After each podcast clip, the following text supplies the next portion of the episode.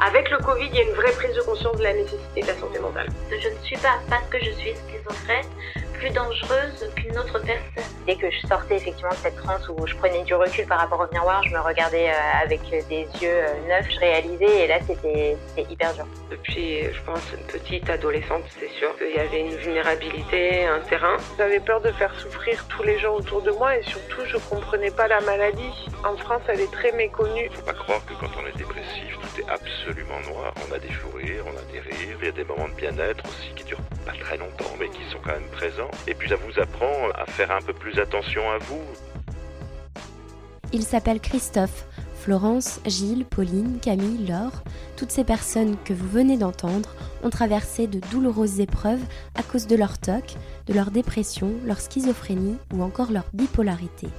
Comme eux, 13 millions de Français sont touchés chaque année par un trouble psychique d'après les tout derniers chiffres officiels. Alors c'est vrai, on parle désormais un peu plus de santé mentale dans les médias, sur les réseaux sociaux ou encore à la télévision. Mais il reste encore de nombreux freins qui empêchent de libérer la parole et peut-être même de sauver des vies. Alors ne perdons pas de temps. Je suis Clotilde Costil, journaliste et créatrice du podcast On marche sur la tête qui brise les tabous sur les maladies psychiques. Je suis ravie de vous accueillir dès à présent pour la saison 2, disponible gratuitement sur toutes les plateformes d'écoute. Installez-vous confortablement, tendez bien l'oreille et laissez-vous porter par ces histoires bouleversantes mais aussi pleines d'espoir.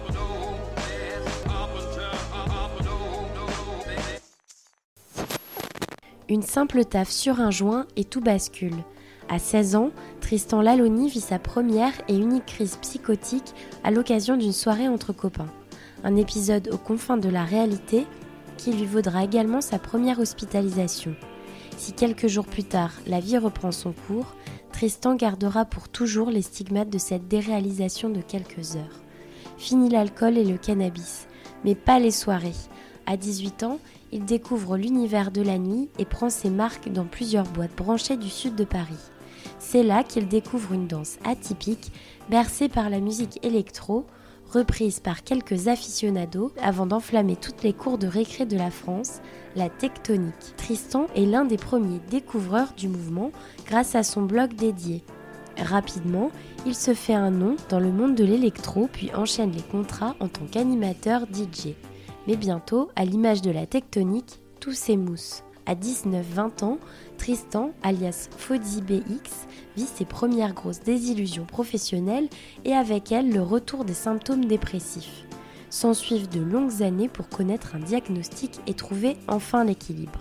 Bienvenue dans le 35e épisode d'On marche sur la tête, le podcast, en compagnie de Tristan Laloni et enregistré dans les locaux de la Maison Perchée, une association qui accompagne les jeunes adultes vivant avec un trouble psychique.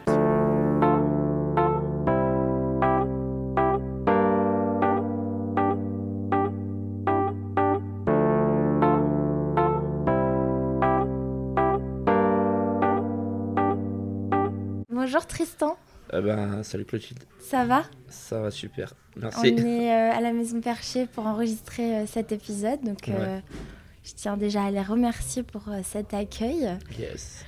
Est-ce que tu peux te présenter de la façon dont tu le souhaites? Ouais, ça marche. Donc, je m'appelle Tristan, j'ai 34 ans. Je suis donc DJ producteur de musique.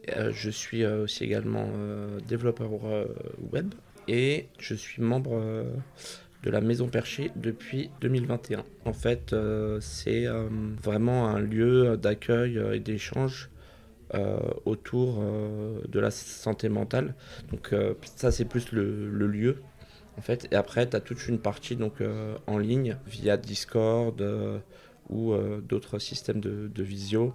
Tu vas avoir des groupes de parole, des ateliers euh, de jeu, des ateliers en ligne, euh, ça peut être du yoga, ça peut être euh, de la méditation, de la relaxation.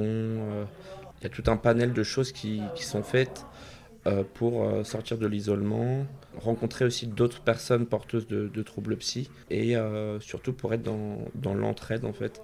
Et c'est ça que j'adore à la Maison Perchée, c'est vraiment ce côté, ce qui s'appelle donc la paire et danse.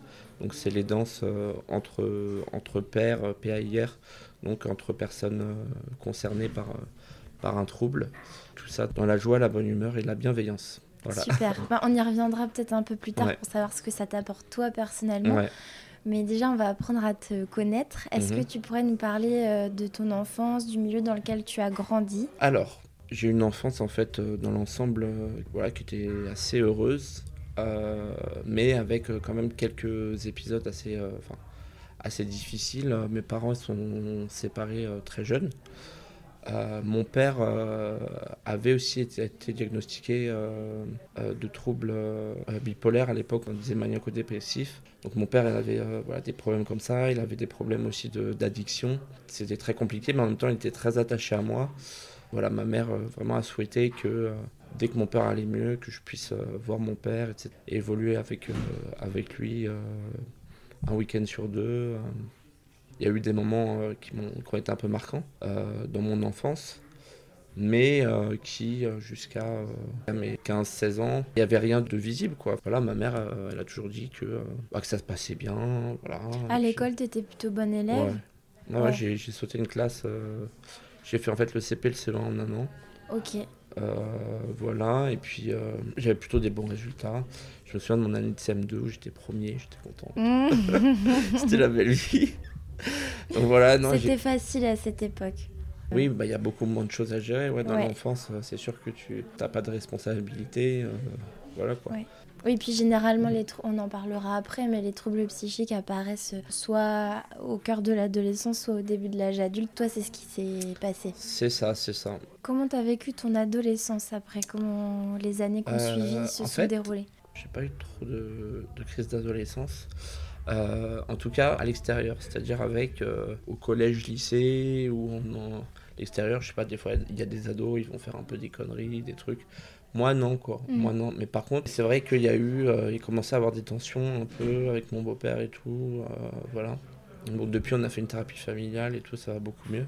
Euh, donc toi, tu as un attrait pour la musique depuis tout petit. Ouais. Est-ce que tu peux nous en parler? Qu'est-ce que ça t'a apporté dans ta vie? Comment Ouais. ça s'est développé chez toi? La première rencontre en fait avec la musique, je m'en souviens pas très bien ou j'ai une image qui est- qui est assez floue, mais ma mère elle m'a dit que en fait quand j'étais euh, à la crèche en fait il y avait euh, un intervenant qui était venu faire des ateliers musique. Et donc cet intervenant euh, a dit à ma mère bah écoutez euh, franchement votre fils euh, je suis assez impressionné comment il réagit à la musique etc ce que ça provoque euh, chez lui et tout. Franchement vous devriez lui faire faire de la musique quoi ça pourrait être vraiment et après en fait j'ai fait donc j'ai commencé j'ai fait de l'éveil musical donc à Nanterre et c'était euh, voilà, des cours de musique mais vraiment adaptés euh, c'était super. J'ai commencé vers 5 ans. Là, tu faisais du chant C'était alors on faisait comme- surtout on faisait du solfège Ok.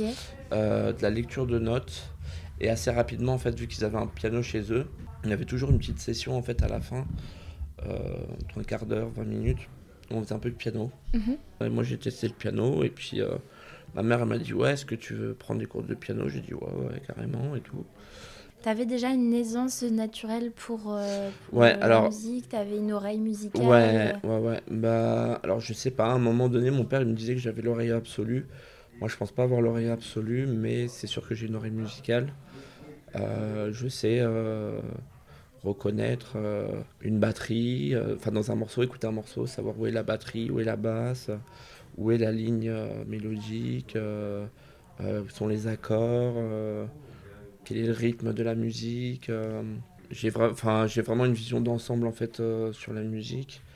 Bah, c'est pour ça aujourd'hui que vraiment j'ai la casquette de, de producteur quoi, Mm. parce que franchement j'ai vraiment une vision d'ensemble. Ouais, assez euh, omnisciente, quoi. Ouais voilà c'est ça ouais c'est vrai que assez omnisciente et je me souviens euh, alors maintenant je sors plus trop en boîte de nuit mais à l'époque quand je sortais en fait c'était euh, j'analysais tous les morceaux tous les trucs ah il a mis tel synthé Il a fait tel fait effet. Pas naturel, Ah bah non. En tant que. ah bah non non pas du tout pas du tout pas du tout Pas du tout. Et euh, et il y a même un moment, j'en avais un peu marre et tout. Je dis, ouais, vas-y. Je vais essayer de d'aller ailleurs qu'en boîte, d'aller en festival et tout. Parce que comme ça, il y aura plus de variété de musique et tout ça. Enfin bon. Et, euh, mais toi, ça a été tout de suite assez vite euh, la musique électronique qui t'a attiré? Alors, moi, j'étais. En fait, à la base, j'étais attiré par euh, plus le, hip-hop. Entre mes 5 et mes 13 ans, en fait, j'ai fait vraiment 8 ans de piano, conservatoire, tout ça. Et à un moment, en fait, ça devenait trop technique pour moi. Je trouvais que j'avais plus les émotions. Je trouvais, enfin, j'étais dans plus dans la rigueur que dans le ressenti et tout.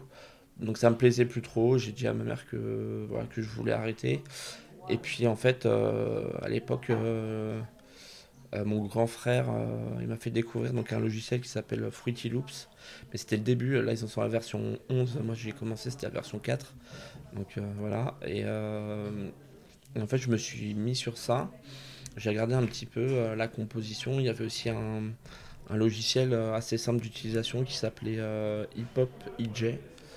Et en fait j'ai commencé à faire des instrumentaux là-dessus. Là, tu vas parler aux puristes. Moi, ça me parle pas, mais euh, ce que je comprends, c'est que tu es vraiment arrivé aussi au tout début d'Internet. J'imagine que ces logiciels-là, c'était vraiment, bah, comme tu viens ouais, de bah, c'est les gens qui connaissaient. Non, mais c'est. Euh. Ouais, c'était les débuts. C'était les débuts. C'est vrai qu'aujourd'hui. Euh, bah, aujourd'hui, ça, a vraiment, ça a vraiment changé. En gros, moi, ce qui m'a donné envie de faire de la musique et d'être DJ, c'est Cut Killer, c'est le DJ qui est dans la haine, et DJ Abdel, qui, en fait, qui était son duo et euh, l'album des Daft Punk euh, Discovery. Et c'est des trucs que j'écoutais dans le bus, dans les voyages scolaires, euh, dans les trucs comme ça. Je me suis dit, ouais, je vais être DJ. Et à 13 ans, et mon père, il avait des platines bon, qui dataient un peu chez lui. Et il m'a refilé ces platines-là. Et voilà, j'ai commencé à mettre ça, acheter des vinyles. À l'époque, c'était des vinyles. chance je faisais mes trucs, j'enregistrais mes, mes mixtapes et tout. Ça te procurait quoi comme sensation euh, d'écouter ces, ces, types de musique-là? À l'époque, bah, c'est vrai que c'était un mélange entre la fête et la mélancolie. quoi. C'est toujours. T'avais déjà un fond de mélancolie? Ouais, ouais, ouais. Mais moi, c'est toujours la musique, en fait. Pour moi, quand je, je... même maintenant, quand je compose, c'est toujours à la fois le côté, euh, un côté euh, un peu festif ou planant, avec un, toujours, il y a toujours un petit côté mélancolique, un, peu, un truc comme ça. Est-ce que tu as le souvenir de ta première euh, crise psychotique? Bien Et sûr. si oui, tu peux nous en parler? Ouais, bien sûr, bien sûr. En fait, euh, j'avais un ami, euh, de l'époque, qui était un ami d'enfance, qui m'a proposé en fait d'aller à, à, une soirée. et moi, je commençais à être attiré un peu par les clopes, le cannabis, tout ça. Il m'a dit, ouais, vas-y, viens à soirée, machin, euh, je connais un mec, voilà, il a du, il a du cannabis, machin, viens, on va essayer, on va rigoler et tout. T'avais jamais fumé du non, avant? Non, Faut j'avais essayé, mais c'était euh, du gazon, quoi. Il m'a un peu influencé, mais bon, voilà, c'était. Oui, on est, c'est normal, quoi. on est tous influençables. on est tous influençables. effet, effet, de groupe. Euh. Effet de groupe et tout. Donc il me ramène dans cette soirée, j'étais pas trop rassuré parce que je connaissais personne. les gens, ils m'inspiraient pas plus confiance que ça. Euh, sur le moment. Donc voilà, je suis à la soirée, et puis à un moment, donc il y a le truc qui tourne avec un refroidisseur de. Ils avaient mis ça dans une espèce de refroidisseur de fumée, je sais pas quoi, et puis en plus le truc très chargé, machin. Qu'est-ce que t'appelles, pardon, un refroidisseur? Je suis pas. Alors ouais, alors en fait euh, refroidisseur, en fait t'as des, c'est-à-dire que en fait le joint il était sur un espèce de truc. Euh, en terre, quoi, une espèce de, de enfin, qui était, je sais pas, si c'était en terre ou en, c'était une matière un peu organique comme ça. Et en fait, la fumée, elle passe, elle passe par un circuit dans le truc, et du coup, ça la refroidit. Parce qu'elle passe par ce circuit, et donc après, tu inhales cette fumée par ce, ce truc-là. mais ça accentue l'effet du. Bah ouais, c'était pas un petit bédo, mais après, euh, les autres gens qui ont fumé dans, dans, la soirée, ils ont pas fait de crise psychotique, tu vois. Donc, euh, avec le recul, je me dis, euh, ouais, bah Là, euh, là bah justement, j'ai pas été, euh, j'ai pas été diagnostiqué suite à ça. J'ai vu un psychiatre et tout, mais voilà. Et donc euh, cette, cette crise-là, bah, c'est ça, plus une, de taf. Ah oui, il a pas suffi de beaucoup. Ah non, non, T'as pas fumé le joint entier Non, bah après il me disait ouais, vas-y, continue à tirer, machin truc. Donc je continue à tirer, voilà. Mais bon, je tousse, machin, et puis d'un coup, en fait, j'ai l'impression de voir. en fait, j'ai une c'est comme une sensation de déjà vu, mais qui s'étire en fait sur le temps. Donc c'est super déstabilisant parce qu'en fait, tu as l'impression que tu commences à être enfermé dans une, dans une sorte de boucle. Quoi. Moi, mhm. j'appelle ça les boucles. Donc j'ai eu ça et euh, euh, vécu de manière très intense, avec de l'angoisse et aussi une impression d'omniscience. Euh, quand j'ai fait cette première crise psychotique, avec ce truc d'omniscience, l'impression de savoir tout sur tout, de tout connaître, de tout comprendre, etc. Alors je sais pas si, ce que je dis c'est très scientifique ou pas, mais moi j'aime, c'est mon ressenti. Moi j'aime bien penser que euh, cette crise psychotique, même si elle était euh, horrible et que c'est extrêmement euh, angoissant et que même j'ai cru que j'allais mourir quoi. T'avais quoi comme angoisse à ce moment-là? Et ben en fait mon cœur il battait très vite. J'étais très stressé et en fait je pensais que ça s'arrêterait jamais. C'est-à-dire que je, je pensais que je resterais dans cet état euh, de manière euh, indéfinie quoi. Est-ce que tu t'es pas dit c'est juste un bad trip et Non. je vais redescendre? Non, mais après je connaissais pas. Je, Ouais. je savais pas ce que c'était un bad trip parce que j'avais jamais pris, j'avais voilà. J'avais dû euh, enfin avoir une cuite à l'alcool, un truc comme ça Mhm. mais c'est tout quoi. Mais j'ai pas Et là, euh, à ce moment-là, tes potes, ils réagissent comment Enfin, physiquement, est-ce que Ouais, tu bah là ça a été co- ça- bah, c'était co- Alors justement mon ami qui m'a amené, bon, il fait 1m98 euh, donc il aurait pu me, me calmer et tout mais à- suite à cette crise donc à un moment en fait je me suis carrément euh, échappé entre guillemets de de la maison euh, dans laquelle j'étais euh, dans cette soirée. J'y suis allé euh, en chaussettes, j'ai même pas mis le truc. Euh, mon pote il m'a dit que j'avais escaladé euh, la grille en fait de, de la résidence. Tu t'en souviens pas? Je m'en souviens pas du tout. Il m'a dit aussi que euh, j'avais été agressif, que je sais pas quoi, que j'avais mis un coup de poing à, à un mec, je m'en souviens absolument pas. Mm. Euh, en fait, je pense que j'étais tellement dans une sensation de De- stress, de danger. En fait, j'étais- en mode extra survie quoi. Mm. Euh, pendant ce moment-là, Et quand est-ce que tu t'es, entre guillemets, réveillé de ce... crise ben, en fait, ce qui s'est passé, c'est que j'ai alors, j'ai appelé ma mère à ce moment-là. Je, je lui ai dit que ça allait pas. Ma mère, elle est venue. Euh, elle a vu, elle était, euh, elle était, enfin, je me souviens de son, son regard et tout, elle était extrêmement inquiète, etc. Mes potes, ils ont appelé le- les pompiers. Il y a les pompiers qui sont venus. Je crois qu'ils m'ont fait une piqûre de un truc un peu tranquillisant, machin. Parce que concrètement, qu'est-ce que tu faisais Euh, tu- t'étais agité agressif? Alors, en fait, euh, au début, c'était juste dans la soirée, autour de la table. Donc après, je vais prendre un verre d'eau et puis ça va pas. Et puis ils me disent, euh, ouais, allonge-toi, essaie de te reposer. J'essaie de m'allonger, puis ça va pas, ça continue, ça continue, ça s'arrête pas. À un moment, je suis allé sur le balcon. Même, je, je me disais, ouais, est-ce que j'allais pas sauter du balcon ou des trucs comme ça. Après un moment, je me souviens que je sors en fait de la maison. En fait, je pensais que les gens qui étaient dans la soirée, ils voulaient tous euh, euh, me rendre accro ou genre voire même euh, me kidnapper ou me tuer. J'ai fait une crise paranoïaque hallucinatoire. Il y avait juste donc mon ami d'enfance. par contre, lui, j'avais confiance en lui, Mm. même pendant la crise. Mais c'est tout. Tous les autres, je pensais que voilà, fallait que je m'échappe et tout. Et en fait, ce qui s'est passé, c'est que bah vu que j'étais pas dans mon état normal, ils voyaient très bien que j'étais pas dans mon état normal. Ils ont essayé de me rattraper parce que déjà j'étais pieds nus et tout ça. Et je pense que c'est à ce moment-là qu'il y a eu euh, il y a un gars qui a dû essayer de me rattraper, j'étais agressif, je sais pas Mm. quoi. Donc les pompiers arrivent, te- t'injectent un produit tranquillisant, et après, qu'est-ce qui s'est passé? Bah après, euh, après j'étais donc ils ont dû m'emmener, euh, je sais pas dans quel hôpital, ils ont dû m'emmener. euh, puis en gros, je me suis réveillé. Le médecin a conseillé que j'aille voir un psychiatre. Le lendemain, t'étais dans quel état? J'avais des restes de la crise. J'ai l'impression d'être dans le film le, le- le Truman Show. Et puis c'est vrai que le, bah, j'ai- lu un article là récemment qui disait que en fait les, les, les, les- les délires psy s'attachent en fait à la culture. Donc euh, par exemple bah, le Truman Show c'est un truc que j'avais vu et j'avais l'impression que voilà que les gens ils me regardaient, machin ils m'observaient. euh, que- Ce que tu veux dire, c'est que en ayant vu ce film, t'as l'impression de toi-même reproduire ce qui se passait dans le film? Bah moi je l'avais vu, par euh, euh, je sais pas, je- mimétisme un Je sais peu. pas, je l'avais, j'avais dû le voir vers l'âge de, de, de 12 ans. Cette crise, elle arrivait, j'avais 16-17 ans. J'avais toujours un truc paranoïaque Mm. où euh, j'avais l'impression d'être observé, d'être suivi, Mm. d'être. euh, voilà quoi. Donc euh, c'était.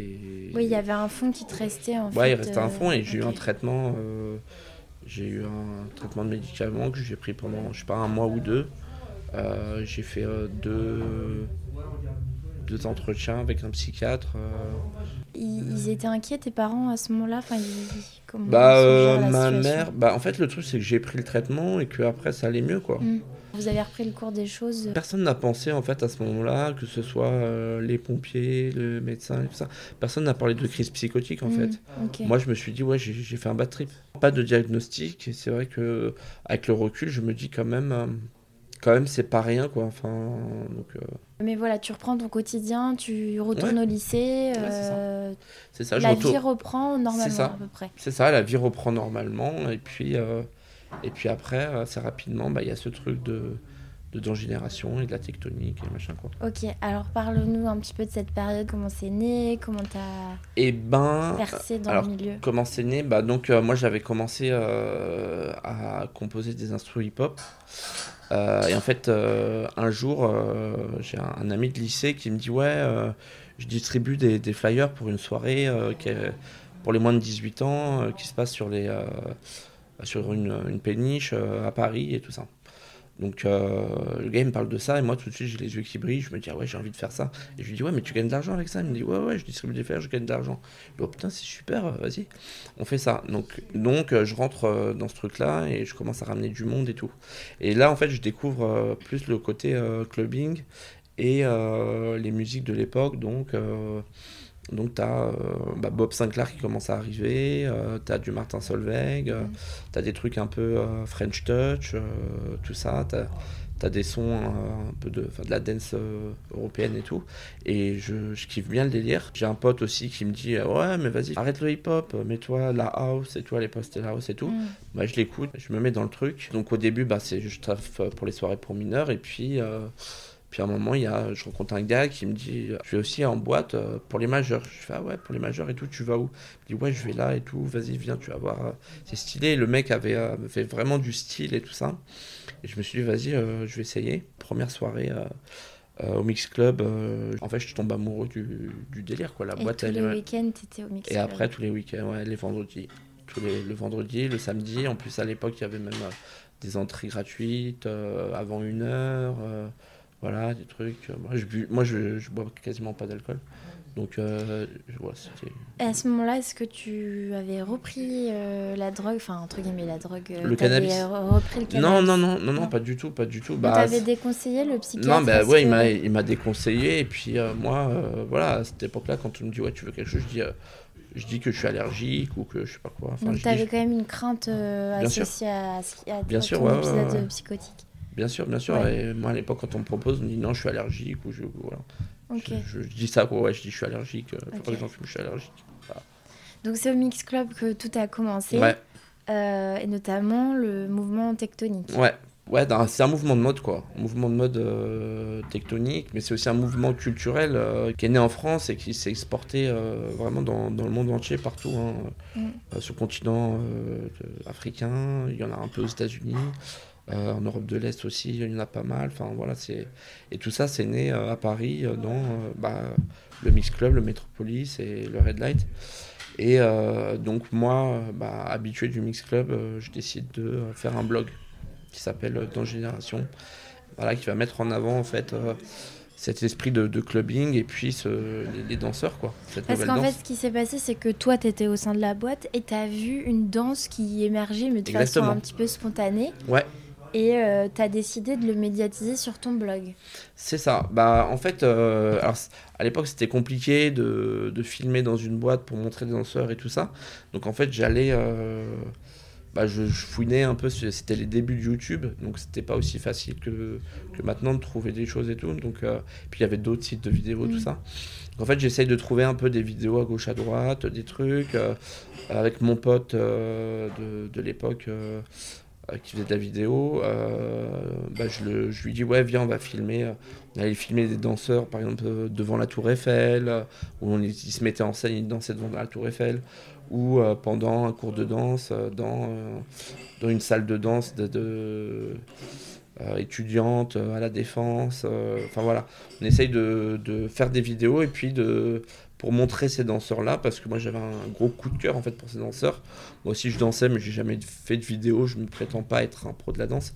Mais voilà, et euh, du coup, euh, voilà, c'est ça quoi. On avait vraiment envie de mettre en avant ce, truc-là, c'était vraiment le, on avait vraiment le coup de cœur pour ce, truc-là. Donc le blog euh, en train de, de, monter en flèche, tu accumules des vues, de l'audience. Mm jusqu'à faire les premiers plateaux télé. C'est comme ça que tout explose. C'est ça. Bah, c'est ça. En fait, on est devenu euh, vraiment, on est devenu genre euh, la référence sur Internet, quoi. On est devenu la référence de la tectonique sur Internet. Euh, c'était nous, quoi. Parce que tu as été repris par des médias d'envergure nationale. Ouais, on a eu un papier dans Libération, dans Le Monde. On a fait le plateau du grand journal de Canal Plus à l'époque avec Michel Denisot, 50 minutes inside. Euh, et, et tu t'exprimais en tant que découvreur de la tectonique Moi j'avais un statut un peu hybride, c'est-à-dire que j'étais le, en fait le DJ du collectif dans Génération. En fait, on était deux DJ et on était les deux DJ du collectif dans Génération.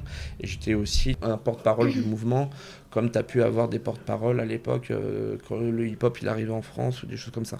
Mais la tectonique, finalement, ça a été fulgurant bah, pendant un an ou deux, mais après, ça s'est vite euh, estompé. Ouais, après, c'est pour ça, il faut vraiment différencier. En fait, c'est pour ça que moi, je parle de. En général, je parle de phénomène.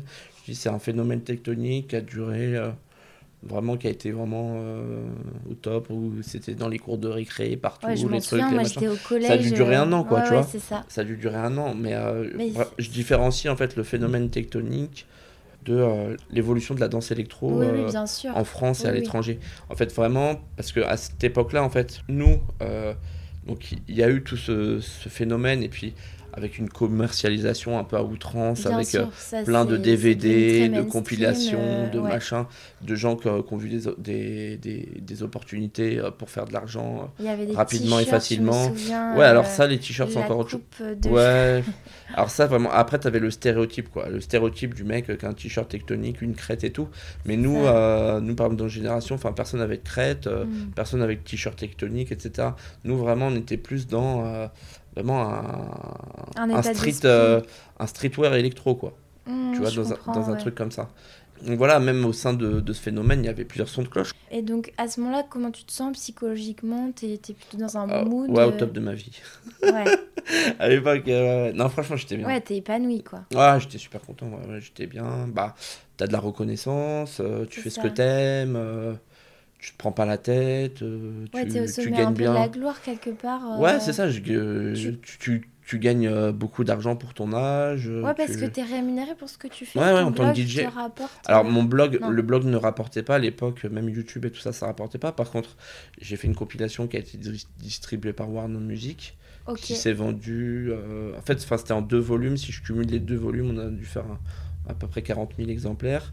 Euh, plus, euh, il y a des compilations avec mes titres qui, où il y avait un, un titre ou deux dedans.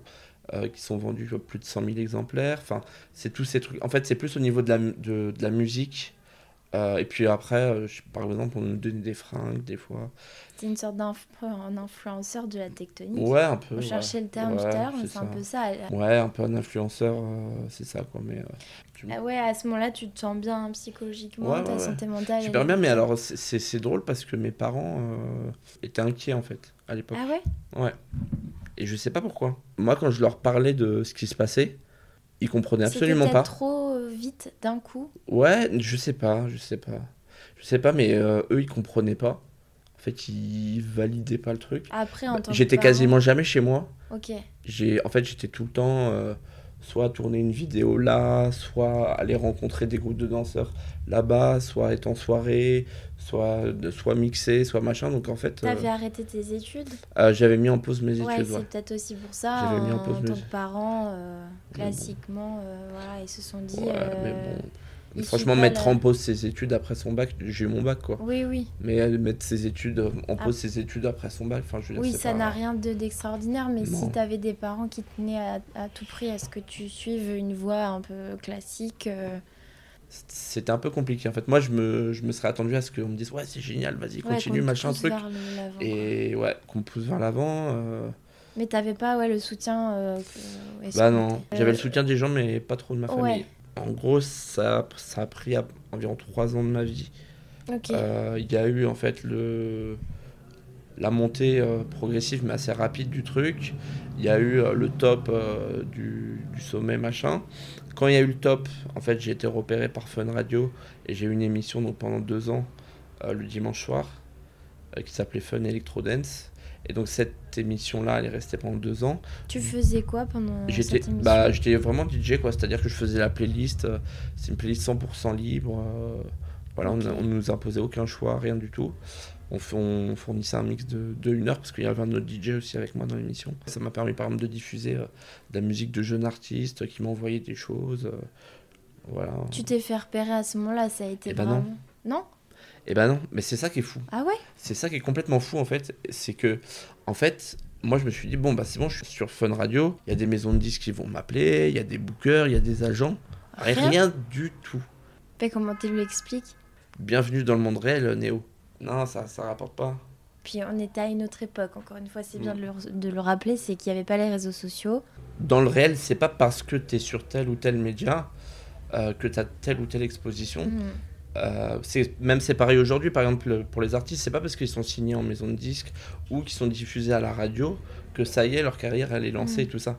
Bah en fait, les, les gens dans ce milieu-là, ils travaillent avec les gens qui tout simplement qui bossent quoi. Mm. C'est vraiment. euh, Oui, il n'y a pas de mystère en fait. Non, il y a pas de mystère, c'est- il y a pas de mystère, La régularité, c'est y du a pas de- travail. Voilà, c'est ça. Et, euh, et, mais en même temps, j'étais quand même déçu parce que, parce que franchement, je m'attendais à plus. Arriver sur une, une antenne nationale, je crois que j'ai été le plus jeune DJ euh, résident sur une antenne nationale. Je suis arrivé, je crois que j'avais même pas 18 ans quand j'ai signé le contrat.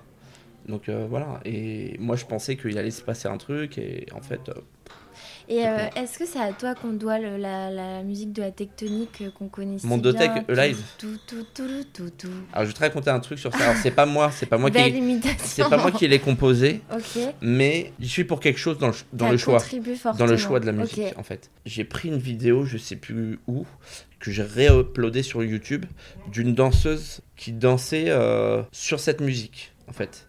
Et cette musique elle n'était pas encore connue, elle n'était pas dans le clip. En fait cette, cette vidéo elle a fait beaucoup de vues, je sais pas combien il doit y avoir, enfin je- sur YouTube elle a fait plus d'un million de vues etc. Ouais, C'était le précurseur de Psy. euh, le- De Psy, ouais. Psy, Gangnam Style, ouais, Gangnam Style, exactement, euh, exactement, c'est ça. Et donc en fait, cette musique-là, euh, bah voilà, moi en fait, je l'ai mis sur, sur notre blog qui avait beaucoup d'expositions. Donc la vidéo, elle a, elle a pété. Et après, euh, bah. Après voilà, je- moi j'ai jamais eu la confirmation, mais je suis quasiment sûr que ils l'ont vu, quoi. C'est obligé. Enfin, Mhm. s'ils ont choisi cette musique, c'est pas pour rien. Là où ça m'a blessé, vraiment, dans cette expérience, c'est vraiment en fait avoir de, de l'exposition, montrer que j'ai réussi à, à ce qu'il se pa- passe quelque chose autour de ce projet et qu'en fait, humainement, qu'il y ait eu personne, en fait. euh, il y a eu des gens, mais en général, c'était pas des gens euh, bien intentionnés, quoi. mm. C'est ça aussi, c'est quand Ouais. même un peu un monde de requins. Ouais, ouais. Et on a eu un manager qui est, qui est connu comme un, escroc professionnel Ah. euh, sur le. Ce sont des choses qui arrivent. Ce sont des choses qui arrivent. Et on savait pas, quoi. Je savais Ouais. pas. Donc, Ouais, euh, c'est pareil, quoi. C'était baptême du feu, quoi. hein. Ouais. C'était ça, quoi. Est-ce que tu penses que ce baptême du feu, ça t'a aussi fait peut-être replonger euh, psychologiquement? Après, ça a été très dur, c'est-à-dire qu'on a fait des rendez-vous donc euh, dans les maisons de disques. Ils ont jamais euh, voulu prendre mes titres, etc. Parce que ils avaient, dans leur agenda, ils avaient d'autres choses, quoi. Ils avaient d'autres choses sur le feu, et puis et sûrement ils se sont dit ah ouais, mais la tectonique c'est fini, machin, tout ça. Donc ça, c'était assez dur, quoi, assez je- jeune de vivre ça, d'avoir l'impression que tu as 20 ans, t'es has-been, quoi. Ouais, tu vois. ouais. Je me suis pris une grosse claque, et je pense que c'est c'est quelques, quelques semaines après où j'ai eu ma première hospitalisation, quoi. C'est-à-dire, qu'est-ce qui a déclenché l'hospitalisation? Enfin, qu'est-ce qui s'est passé concrètement? Bah en gros j'ai eu un espèce de truc euh, comme une chape de plomb qui, qui me tombait dessus et Ok. euh, comme euh, ouais un dépression atmosphérique, dépression, euh, tout ce que tu veux. Mm. J'aime bien le terme dépression atmosphérique, ça fait très météorologique, Mais c'est ça, mais c'est ça Ok. c'est ça en fait, c'est vraiment ça, c'est-à-dire euh, comme quand il fait lourd et qu'on est complètement épuisé, etc. bah, j'ai ressenti ça en fait. Tout ce à quoi je m'accrochais euh, tombe en ruine quoi. Je suis resté deux ans sur Fun Radio et quand je, je- je- quand mon contrat s'arrête, je me dis bon bah je vais je vais travailler. euh. En fait, euh, chez Fun Radio, ils me disent euh, bah écoute, on aurait pu te garder si t'avais eu un titre en rotation, un truc comme ça. Voilà, on aurait pu te garder, mais bon, c'est pas ça. Donc du coup, quand il me dit ça, je me dis bon bah va falloir que je bosse. euh, voilà, sur des titres. Je me lance là-dedans. euh, je, en fait, je m'isole de plus en plus. Je produis des titres et après, je fais des rendez-vous euh, et ça, ça prend pas.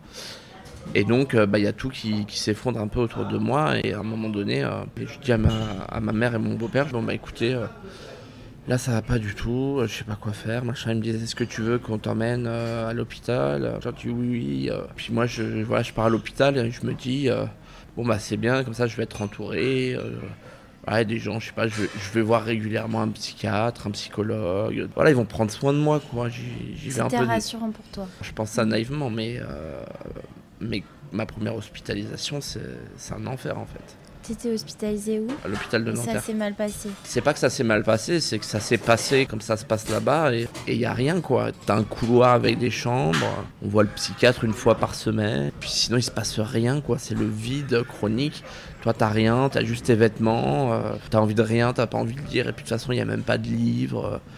Ils ont, ils ont 10 livres qui se battent en duel, enfin c'est vide quoi. Mm. C'est vide, c'est blanc, c'est froid. euh, c'est. Oui, c'est pas voilà. propice au rétablissement. Bah non, et en fait, je me dis que, que je vais me retrouver dans un, endroit où justement euh, vont m'aider pour euh, rebondir, quoi, entre guillemets. Et en fait, euh, en fait non, quoi, il Tu fait rien. dis que t'as quoi à ce moment-là? Une dépression? Ouais, je dis que j'ai une dépression. Parce qu'en fait, j'avais. J'avais commencé, enfin j'avais entamé une psychanalyse avec une psychiatre euh, psychanalyste. Parce que pour moi, en fait, la question de, la santé mentale, elle a toujours été liée en fait à, au truc artistique.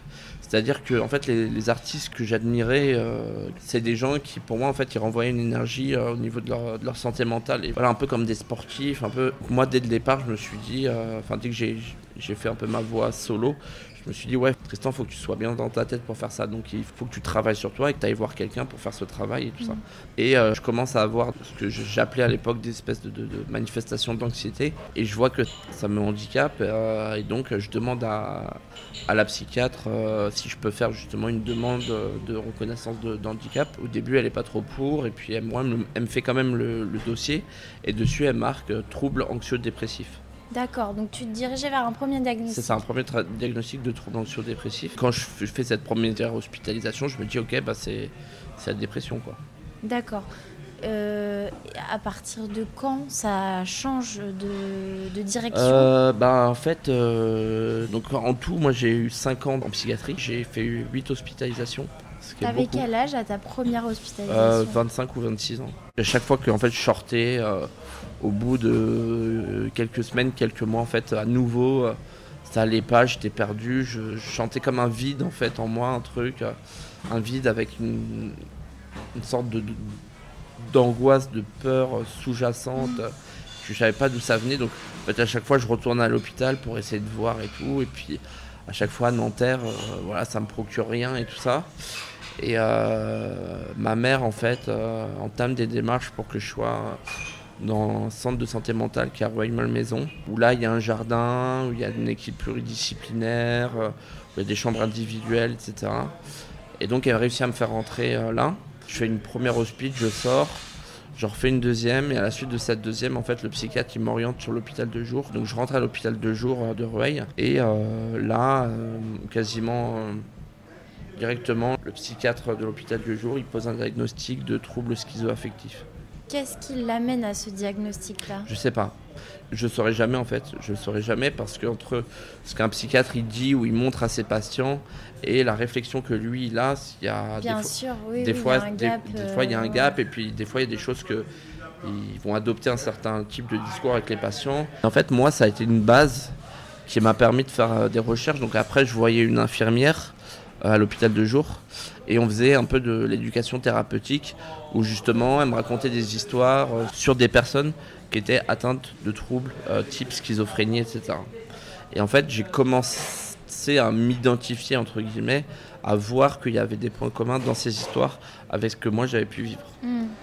Donc voilà, donc ça a vraiment été un premier pas sur ce diagnostic, même si j'y croyais pas trop, parce qu'en fait, euh, pour moi à l'époque, la schizophrénie c'était entendre des voix. Tu prends un traitement à ce moment-là à côté de... C'est ça qui est très bizarre, c'est que j'ai eu un traitement euh, sans avoir de diagnostic. Je comprendrai jamais, je pense, comment un psychiatre peut te donner un traitement sans que tu aies un diagnostic. Ou alors tu... il ne te l'avait pas communiqué? Bah, ils m'avaient pas dit ce que j'avais. Ils m'ont donné un traitement à l'hôpital sans me dire ce que j'avais. Pour tout ce qui est santé euh, physique, on devrait avoir. Quand on a une grippe, euh, on nous donne des médicaments euh, pour la grippe. On vous dit, monsieur, vous avez la grippe. voilà. Là, non. Là, on donne des médicaments, mais on ne dit pas. euh, C'était quoi comme type de traitement? J'avais des euh, antipsychotiques. T'avais de nouveau une crise psychotique depuis la première? Non. C'est c'est la seule que tu es. En fait, j'arrive, moi, j'arrive à l'hôpital en mode euh, dépression et ils me donnent des antipsychotiques. Oui, donc ça colle pas. Bah non. Peut-être par rapport à ce que tu leur avais raconté de ta première crise? Peut-être. Je, franchement, cette période, elle est très floue. Je, je pourrais pas te dire. Euh, à Nanterre, euh, les médicaments, le- les mauvaises conditions, tout ça, le truc, euh, pas de diagnostic. Hmm, Pour moi, c'est un énorme point d'interrogation. euh, ok. voilà. Et tu parlais de troubles schizo-affectifs. Ouais. Est-ce que tu pourrais définir ce que c'est? Les troubles de la schizophrénie, avec des, une perturbation de, de, de l'humeur en fait. Euh, donc, euh, c'est ce que tu peux retrouver dans la bipolarité, c'est-à-dire humeur trop haute, humeur trop basse. Mhm. C'est un peu un mélange, si on vulgarise. Épisode un- maniaque, et, épisode maniaque et épisode dépressif. Donc, oui, c'est un peu un mélange de. de- en fait, c'est une schizophrénie à laquelle vont se rattacher des troubles euh, qui sont plus de l'ordre de la bipolarité. D'accord. Et euh, quelles étaient les manifestations de l'aspect schizophrénique Il y avait le repli social, apathie, aboulie. Donc, euh, ça va être tout ce qui est. euh, Abouli, c'est quoi euh, c'est en fait la, la difficulté de- d'initier des actions. D'accord. Euh, les- des problèmes de concentration. J'ai eu aussi pendant un an, j'ai eu des troubles de la cognition sociale, des troubles cognitifs.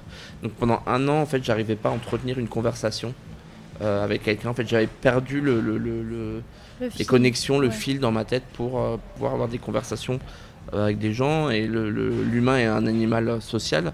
Donc en fait, quand tu as toute ta face sociale qui est perturbée, c'est c'était horrible. Quoi. Surtout à un âge où on se construit, on Ouais, construit notre ça. identité euh, ça, socialement.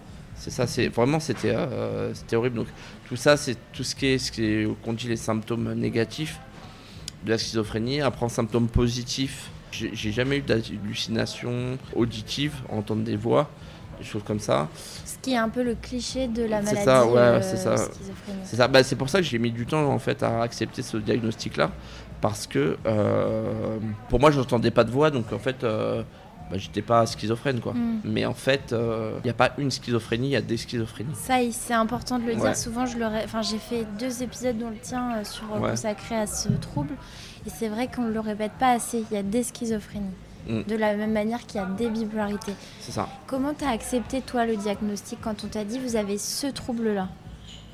Bah, je te dis au début, je j'ai dit ah ouais ok, euh, si vous voulez quoi. Tu t'en fichais? Ça Pour moi, pour moi ça m'évoquait rien. C'était un détail. Pour moi ça m'évoquait rien. Schizophrénie c'était entendre des voix, j'entendais pas de voix. T'étais Affectif. un peu dans le déni alors? Non, j'étais pas. C'est pas vraiment un déni, c'est. euh, Mais je pense que c'est propre à la maladie en fait. C'est que Mm. Dans tout ce qui est troubles psy, au départ. Alors pour la bipolarité, je sais pas, mais ce que je sais, c'est que autour de moi, j'ai parlé avec des gens qui avaient donc euh, soit une schizophrénie, soit un trouble borderline, et que en fait l'acceptation du fait de dire je suis malade, euh, j'ai quelque chose, euh, j'ai une pathologie, etc. Ça peut être euh, nié pendant longtemps en fait. Mm. Parce qu'en fait, ce qui est compliqué, c'est de dire qu'en fait, on a un mode de, de fonctionnement qui se construit. En fait, nous, on se construit euh, psychologiquement, psychiquement et tout ça, avec des repères qui sont pas les mêmes que les autres. Et en fait, à un moment donné, c'est-à-dire que tu avances avec tes repères, alors oui, tu as des hospi- hospitalisations et tout ça, mais c'est pas forcément évident de se dire, bah en fait, il y a certains des repères que tu as, en fait, ils font partie de la maladie. Mm. C'est c'est pas des choses normales, c'est pas des choses saines. Mm. Et de ça, c'est compliqué parce que de. De se Ouais, détacher, parce que tu as toujours vécu comme ça, Bien sûr. donc tu peux Oui, pas c'est savoir. ton mode de fonctionnement, c'est ton mode d'emploi entre guillemets. euh, Ouais, c'est ça, c'est ça. Ouais. Et est-ce Oui, que oui, tu bah l'as oui. caché Bah, so- socialement, je te dis, j'ai eu des troubles de la cognition sociale. Donc euh, là, vraiment, j'étais, euh, je pouvais plus parler. Donc, euh, je, du coup, bah, quand tu peux plus parler, euh, tu vas en soirée, avec, tu vois des amis. si tu parles pas, tu dis rien. Bon, bah, les gens, à un moment donné, ils vont pas comprendre et puis ils vont se dire, bon, bah, je vais le laisser dans, dans son coin, quoi. Et voilà. Alors que là, on tient une discussion euh, Ah oui. complètement normale. Depuis, ça. Ah bah oui, c'est parce que j'ai trop. Il y, a eu, il y a eu le traitement, j'ai fait une thérapie euh, cognitivo-comportementale. Euh, Il y a bah, au niveau euh, sociabilisation de la maison perchée, ça m'aide énormément. Mm. Voilà, je me nourris de, de, de ça toutes les semaines. Ça t'a énormément aidé. Ah oui, la maison perchée, ah oui. Et professionnellement, comment ça t'a posé problème? Est-ce que ça t'a posé problème? Euh, oui, ça m'a posé problème. En fait, moi, au départ, euh, bon, j'avais pas trop de, j'avais pas trop de plan B euh, par rapport à la musique. J'étais animateur euh, pour, pour les enfants dans le périscolaire. Et en fait, à un moment donné, je sais que j'ai eu mon premier CDD d'un an. Là, en fait, à cause des, des symptômes négatifs, en fait, et les symptômes cognitifs, j'ai perdu en fait le, la créativité. Alors que je suis quelqu'un, bah, je, suis artiste, donc j'ai vraiment voilà, de la créativité et tout, mais là. euh, et puis j'avais aussi des troubles euh, de la condition sociale, donc pour échanger avec mes collègues, je parlais jamais, en réunion je parlais jamais, ou je faisais que de répondre aux questions. J'a- J'arrivais pas à entretenir une relation avec mes collègues, des choses comme ça. Donc en fait, euh, j'ai eu ce CDD d'un an, mais au bout de neuf mois, euh, j'ai commencé à me mettre en arrêt. Et à la fin de cet arrêt, j'ai vu la médecine du travail et euh, ils m'ont dit bah écoutez monsieur, euh, faites autre chose quoi. L'animation ça va pas, ça va pas aller. On c'était un mal pour un bien, mais ça m'a, ça m'a fait un choc. Tu t'es orienté vers quel type de domaine? Et ben, euh, au début, je me suis orienté vers rien du tout. Qu'est-ce que je vais faire de, de, de ma vie En fait, il faut rappeler que c'est une maladie qui est extrêmement invalidante. En fait. Ouais. Et tu as une reconnaissance euh, Ouais, de j'ai une RQTH, ouais. qualité de travail Ouais, ouais, j'ai une RQTH. Euh, j'ai une RQTH. Et donc en ce moment, bah, justement, je suis en alternance et je suis en formation donc dans un centre euh, de réadaptation professionnelle, donc euh, pour euh, notamment les gens qui ont la RQTH. Enfin, de réadaptation professionnelle, c'est-à-dire, euh, tu fais quoi exactement Euh, bah, c'est une formation de développeur web. Ouais. Donc euh, les, les formations pour adultes de développeur web, le grand, en gros c'est entre 6 et 11 mois. Mhm. Et celle-là, elle fait, elle fait 20 mois. Donc déjà, il y a plus de temps. Ça nous permet de mieux assimiler les, les notions. J'avais déjà fait une formation de développeur web avant que j'ai pas pu valider euh, justement parce que ça allait trop vite pour moi. Je Ouais. peux pas avoir une charge de travail trop importante. Euh, sinon, je suis dépassé. Euh, et voilà, ce centre de réadaptation professionnelle, c'est-à-dire que bah, y a un côté un peu thérapeutique quoi. J'ai un entretien mensuel, euh, on a fait de l'anglais, on a fait des choses sur la culture d'entreprise, un peu de C'est- mathématiques, C'est adapté vraiment à ton profil, en fait. C'est Ouais, la ouais. réinsertion professionnelle. C'est ça, c'est de la réinsertion professionnelle. Et à la fin, bah, on, on passe un di- le, le diplôme, le titre professionnel, euh, Bac plus 2. Et là, en ce moment, je suis content, je suis en alternance chez AXA, qui est le- la, la boîte d'assurance euh, en France. Trop bien. Bravo. Donc euh, voilà, C'est- merci. C'est génial. Euh, Est-ce que tu as été victime de stigmatisation Directement, oui, euh, mais, mais rarement. Euh, je sais qu'une fois, il y a un artiste avec qui je travaillais. il m'a envoyé un projet, je lui ai dit que j'accrochais pas, que c'était pas trop mon style et il a mal pris. Et puis au final, il m'a dit Ouais, mais toi, t'es complètement taré, il faut t'enfermer ou je sais pas quoi. Ouais. Bon, ça, ça m'est arrivé. Euh, Il savait ta pathologie. oui, bah bien sûr. Bien sûr, ils savaient. Donc il y a eu ça. Et après, il y a eu des choses indirectes, c'est-à-dire des gens qui, euh, du jour au lendemain, euh, te répondent plus, euh, te, te, tu cherches à les joindre, c'est pas possible, ou ils te bloquent sur les réseaux, tu sais pas pourquoi. Voilà, ça, Parce- ça j'en ai eu pas mal. Toi, tu t'en es jamais caché de ta maladie. Non. C'est important Enfin, pour en fait, toi d'en parler. En fait, la maison perchée, le plus gros, en fait, ce que ça m'a porté de, de, de plus important, c'est vraiment le fait de ne pas avoir honte, en fait. Et euh, je me suis intéressé à la question du rétablissement, euh, notamment euh, une psychologue américaine qui je crois, hein, s'appelle Patricia Digan, et qui a fait un peu tous les points clés du rétablissement, et donc ne pas avoir honte, ça en fait partie. Et je sais que ça peut être compliqué, les gens d'en parler, de le dire, etc. Et que parfois tu peux avoir des réactions difficiles, tu peux avoir du rejet, tu peux avoir des choses. Et ça, je comprends tout à fait.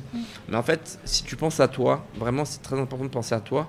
Et en fait, tu peux pas vivre avec cette honte, avec Bien le fait sûr. de cacher, parce que c'est une maladie que tu as à vie. Tu vas pas cacher toute ta vie ce truc-là. Toute ta vie que tu prends un traitement, toute ta vie, tout ça. Et même dans ta vie pro. Parce que c'est une maladie qui est évolutive, tu sais pas comment ça va évoluer. Donc peut-être qu'à un moment donné dans ta vie pro, tu vas avoir des moments plus compliqués, etc. Je pense pas que tu puisses cacher ça tout le temps. Ouais, j'ai, j'ai- j'ai- j'ai- j'ai- je me suis intéressé au rétablissement et j'ai suivi en fait euh, ce qui était le mieux quoi pour euh, dans le rétablissement et ne pas avoir honte, ça en fait partie. C'est hyper intéressant. C'est ce qu'on fait aujourd'hui de déstigmatiser. Ouais, tout à fait. justement, Bah, c'est pour ça ça fait, cette ça fait honte. plaisir. hein. C'est, c'est, c'est- bah, c'est un côté thérapeutique pour moi, donc c'est Bien cool. sûr. Bah écoute, euh, je suis Ouais. ravie d'entendre ça. Comment Mm. ça va aujourd'hui? Bah, aujourd'hui, ça va au top. euh, j'ai plein de projets. J'ai un projet de clip euh, avec la Maison Perchée. Je pense en août-septembre, je vais recommencer à sortir des titres euh, régulièrement. Euh, je suis en alternance chez AXA. Je suis très content. Et, voilà. Je suis beaucoup plus en confiance. j'ai trouvé un réseau près de la Maison Perchée. Il y a des personnes avec qui je suis quasiment. Enfin, je deviens ami, quoi. C'est trop bien. Ça et- t'apporte un réseau amical aussi. euh, qui, Ouais, et puis, et puis la Maison Perchée, c'est un vivier aussi de personnalité, de, de talent, de, de force, euh, de courage et tout ça. Et, euh, C'est un peu la communauté que tu avais trouvée dans la, Ouais. de la tectonique. Non, j'ai toujours fran- franchement eu besoin de faire partie du- d'une communauté en fait, pour, pour me sentir bien en fait. Ça, ça a toujours été ça quoi. Bah, c'est tout médicament, une, une forme de médicament, euh, comme il peut y en avoir euh, plein. Il y en a, c'est l'art, d'autres. euh, je, ouais, je dirais pas médicament, je dirais plutôt une forme de, de, Oui, de oui, traitement, ça, de thérapie. pas- je dis pas que ça remplace le médicament, mais dans le sens où. En fait, euh, dans les maladies psy, tu as deux choses. Tu as les médicaments. Pour moi, les médicaments, c'est plus une béquille. Si tu restes enfermé chez toi, que tu parles à personne, tu fais que prendre tes médicaments, il va rien se passer. ouais, Enfin, il va rien se passer. Tu vas éviter le pire, on va dire. oui. Mais c'est tout. Donc du coup, dans la schizophrénie, et surtout tu as du repli social, et ça c'est vraiment un risque, c'est justement, il faut, voilà, moi, moi tout, il faut entretenir, et tous les samedis, je me force à aller à la maison perchée. Oui, parce que c'est pour toi, ça peut être une contrainte au début, mais euh, une fois que tu y es, euh, Bah, ce qui est bien, la maison perchée, c'est que c'est pas une contrainte, c'est que, j'y vais de bon cœur parce que je me sens bien. je me force, au début, Mais ça peut être euh, compliqué pour toi de sortir pas, de ta c'est zone pas que c'est de une confort. con... c'est- non, c'est pas une zone de confort, c'est plus en fait la réflexion que je vais avoir sur mes symptômes et me dire ok Tristan, à cause de euh, ta pathologie, tu vas avoir une tendance au repli social et donc de ce fait-là, Hmm. eh ben euh, il faut que tu fasses des choses au quotidien justement pour lutter pour contre ça, contre. pour aller contre ça. Et, euh, Et la maison perchée, ça en fait partie. D'accord. Est-ce que tu as regretté d'avoir tiré sur ce joint à 16 ans? On peut pas regretter, hein. Pardon, je, je- je te pose cette question-là un, un peu bêtement, mais euh, quel est ton rapport aujourd'hui à la drogue? Est-ce que tu es anti-drogue? Est-ce que Non, je suis pas anti-drogue. Je suis pas anti-drogue déjà d'une parce que euh, parce que tout le monde ne réagit pas pareil. Euh, que euh, bah, le, ta- le tabac c'est une drogue, l'alcool c'est une drogue, le café c'est une drogue, le chocolat c'est une drogue. Oui, avec pas les Euh, mêmes le- effets enfin, il y a plein de- mais oui, oui. Tu vois, enfin je veux dire, il y a plein de choses qui sont des drogues. euh, tout ce qui est chimique, tout ce qui est, va vraiment être directement, euh, qui va provoquer des hallucinations, des, tout ça, ça, il faut absolument pas que je touche Oui. à ça, quoi. Parce que c'est un psychisme qui est fragile. Mm. Après, le tabac, l'alcool et le cannabis, c'est un peu différent. Alors nous, on a de l'alcool et du tabac autorisé. Euh, le cannabis, des pays où, euh, où c'est autorisé. Et donc de ce fait-là, il y a un meilleur euh, rapport sur les produits. Il y a un meilleur... justement, ça, ça, il y a, il y a des La contrôles de santé. Oui, Il y a des co- contrôles de santé sur les produits, etc. Mm. C'est encadré en fait. Ça évite aussi qu'il y ait des dérives. Si tu veux, il y a même des recherches en ce moment qui sont faites, par exemple, Sur le LSD sur le LSD, euh, certains champignons aussi, Mm, mm, mm. Pour traiter notamment euh, Ah, la, ouais. la dépression, ouais. euh, et même, le- même le cannabis. hein, Il y a des choses Ouais, aussi ouais. qui sont faites sur ça. Pour toi, ta, ta propre personne, tu évites, si j'ai bien compris, ces substances-là, Ouais. mais, mais tu es, dans une forme d'observation par rapport à ce que ça peut apporter à la médecine, en fait. Voilà, c'est ça. Et puis après, euh, moi, ce que j'ai appris aussi euh, au contact de la communauté de la Maison Perchée, c'est que euh, par rapport au, au rétablissement, à l'hygiène de vie, etc., les psychiatres, les psychologues vont nous dire voilà, vous avez le droit de faire ça, ça, vous n'avez pas le droit, enfin, pas le droit, entre guillemets, ça, vous devez pas le faire et tout ça. Et qu'en fait, si on vit vraiment, si on fait que ça, à la fin, tu vis plus, quoi. Mm.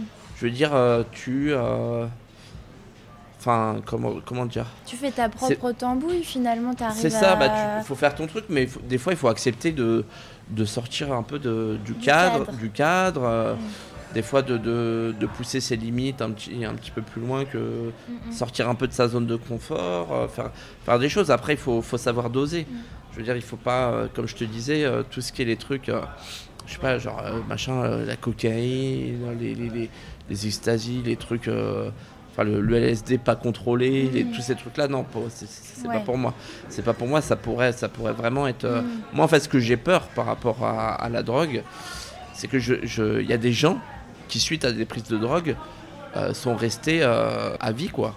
À la maison perchée, on a tous une pathologie, etc. Mais c'est des gens qui sont investis dans leur rétablissement et puis qui sont aussi pas trop atteints par la maladie, qui sont atteints, mais pas trop. Et dans mes hospitalisations, etc., j'ai rencontré des gens qui étaient très atteints par la Ouais, maladie. et qui pouvaient rien faire. et qui pouvaient euh, rien y faire euh, pour plein de raisons. Peut-être parce que le, leur, le- leur environnement euh, n'est est pas propice Ouais. au niveau de leurs proches, etc.